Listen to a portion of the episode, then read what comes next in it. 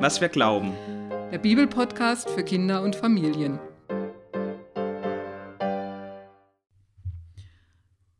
Hallo Jonas. Hi Beate. Hast du noch mehr Eier gefunden? Nein, leider nicht. Stimmt, sammelt ja man ja auch nur am Ostersonntag. Was erzählen wir heute eigentlich für eine Geschichte? Das Markus-Evangelium ist ja zu Ende. Bei Markus hält sich der Osterjubel noch sehr in Grenzen, haben wir gehört. Ich kann heute eine von meinen Lieblingsgeschichten erzählen. Die wird allerdings nicht von Markus erzählt, sondern von seinem Kollegen Lukas. Der hat noch ein paar Geschichten mehr über Jesus gesammelt als Markus und in seinem Evangelium aufgeschrieben. Naja, und als Christen glauben wir ja auch, dass die Auferstehung das ist, was den Tod von Jesus zu was ganz Besonderem macht. Erst dadurch ist ja für alle sichtbar, dass Jesus wirklich von Gott gesandt wurde. Gott sagt, ihr habt meinen Gesandten, meinen Sohn zwar umgebracht, aber damit bin ich nicht einverstanden. Ich mache ihn wieder lebendig. Der Tod hat keine Macht mehr über Jesus und auch keine mehr über euch Menschen. Ihr gehört alle zu mir. Doch das fühlen die Freunde von Jesus noch gar nicht. Sie sind immer noch sehr traurig über seinen Tod. Sie erinnern sich an all das Gute und erzählen sich gegenseitig, was sie mit Jesus erlebt haben. Sie haben aber auch Angst. Was wird nun passieren? Wer sich zu Jesus bekennt und seinem Beispiel folgt, wird vielleicht auch bestraft. Deshalb sind sie sehr vorsichtig bei dem, was sie über Jesus erzählen und mit wem sie über ihn reden. Die Frauen, die Jesus ordentlich begraben wollten, sind ganz durcheinander. Sie haben das Grab leer vorgefunden, so erzählt der Evangelist Lukas. Und dann stehen da die beiden Engel, die ihnen erklären, was passiert ist. Jesus ist von den Toten auferstanden. Er lebt. Erinnert euch an das, was Jesus selbst zu euch gesagt hat, als ihr noch in Galiläa wart. Der Menschensohn wird in die Hand seiner Gegner gegeben und gekreuzigt werden und nach drei Tagen auferstehen. Die Frauen erinnern sich, stimmt, sowas hat Jesus mal gesagt. Aber damit konnten sie nichts anfangen, damals, als noch alles in Ordnung war. Die Frauen machen sich auf dem Weg zurück.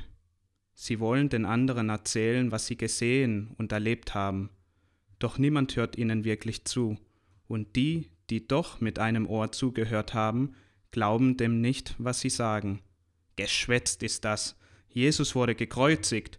Wie soll ein Toter wieder lebendig werden? denken sie sich.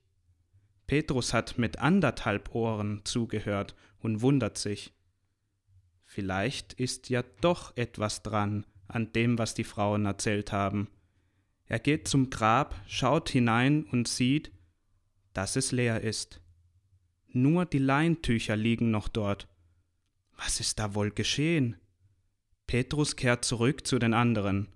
Am selben Tag machen sich zwei der engen Freunde von Jesus auf dem Weg in ihr Heimatdorf nach Emmaus. Es ist ein langer Weg. Etwa zwei Stunden werden sie unterwegs sein, und draußen ist es bereits heiß geworden. Betrübt und ganz still laufen sie die ersten Meter nebeneinander. Nur ihre Schritte sind auf dem steinigen Boden zu hören. Doch dann traut sich Kleopas, der eine von den beiden, und ergreift das Wort. Hey, geht es dir auch so? Ich fühle mich so leer, so verlassen und schrecklich traurig. Der andere stimmt ihn mit einem Nicken zu, ohne groß darauf einzugehen. Kleopas redet einfach weiter davon, wie es ihm geht und welche Gedanken ihn seit Jesus Tod beschäftigen.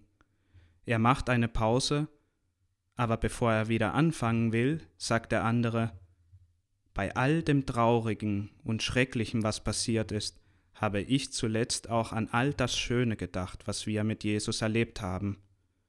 Das hilft mir jetzt ein wenig. Aber du hast recht. Jesus fällt mir einfach und ich weiß nicht, wie ich diese Leere füllen kann. Da holt sie ein Mann ein, er begrüßt sie. Darf ich euch begleiten? Ich bin ungern auf diesen Straßen allein unterwegs. Ja, natürlich, wir sind auch froh, wenn noch jemand dabei ist. Die beiden Freunde nehmen ihr Gespräch wieder auf und der Mann hört ihnen dabei zu.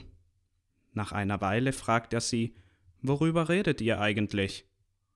Kleopas und sein Freund sind überrascht wegen dieser Frage. Hast du denn nicht mitbekommen, was in den letzten Tagen in Jerusalem los war? Was denn? fragt er. Das haben doch alle mitbekommen. Das mit Jesus von Nazareth. Jesus war ein großartiger Mann. Er war ein Prophet. Er hat mit seinen Worten und seinen Taten die Herzen der Menschen im ganzen Land berührt, wie sonst es keiner anderer vor ihm getan hatte. Gerade noch ist Kleopas voller Begeisterung gewesen, doch bei dem folgenden Satz versagt seine Stimme.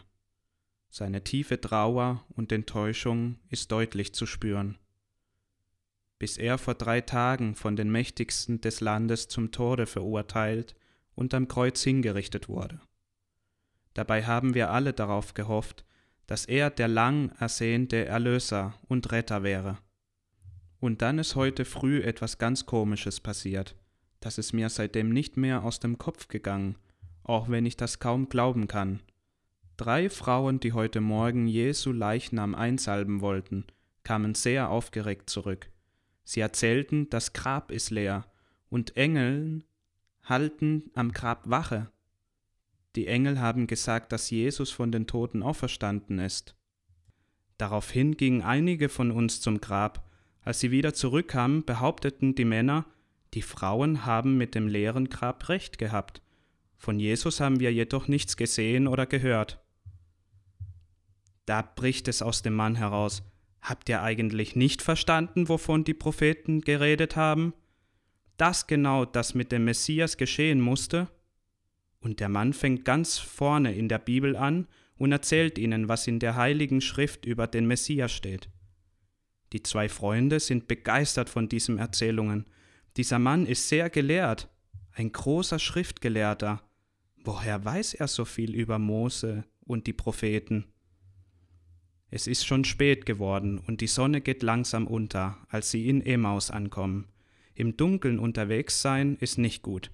Und so begeistert wie die zwei Freunde von dem Unbekannten sind, laden sie ihn zu sich nach Hause zum Essen und zum Übernachten ein. Sie gehen in das Haus und setzen sich zusammen an den Tisch. Da geschieht etwas Seltsames. Eigentlich ist das die Aufgabe des Hausherrn. Der Mann nimmt einfach das Brot, dankt Gott für das Essen und für die Gemeinschaft. Da schauen sich die beiden Freunde an und schauen dann zu dem Mann. Du bist es, sagen sie gleichzeitig. Doch genauso überraschend wie Jesus ihnen auf dem Weg nach Emmaus begegnet ist, genauso überraschend ist er auch wieder weg. Sie können es nicht fassen. Jesus lebt. Er ist tatsächlich wieder da. Jetzt macht alles einen Sinn. Es ist wahr, was die Frauen und auch ihre Freunde erzählt haben. Jesus ist von den Toten auferstanden.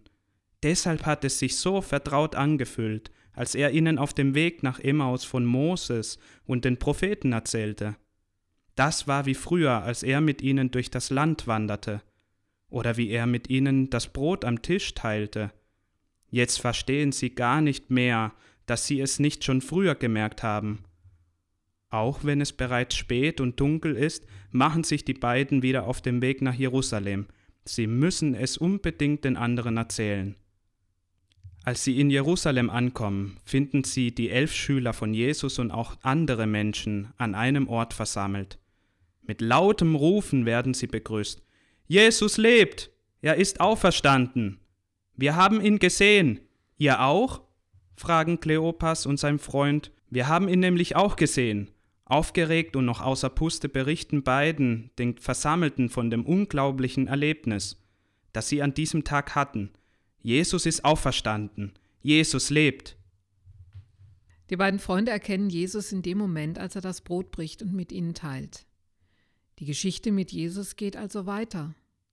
Aber es ist auch ganz anders als vorher. Ja, und das fasziniert mich an dieser Geschichte. Was ich so besonders finde, ist dieses Geheimnis, wovon du auch gesprochen hast. Ich glaube, als Kind hatte ich da viel leichter Zugang zu. Da waren Geheimnisse irgendwie selbstverständlich.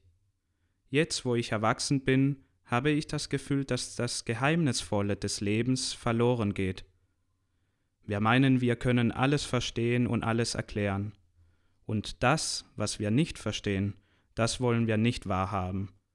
Für die Auferstehung Jesu gibt es keine Erklärung, sie bleibt Geheimnis, aber ein Geheimnis, das mir eine neue Tür öffnet, eine Tür ins Leben. Ist das nicht ein schöner Ausblick? Ja, das ist es. Und damit verabschieden wir uns für heute von euch. Mit der nächsten Folge beginnt eine ganz neue Geschichte. Lasst euch überraschen. Tschüss. Ciao.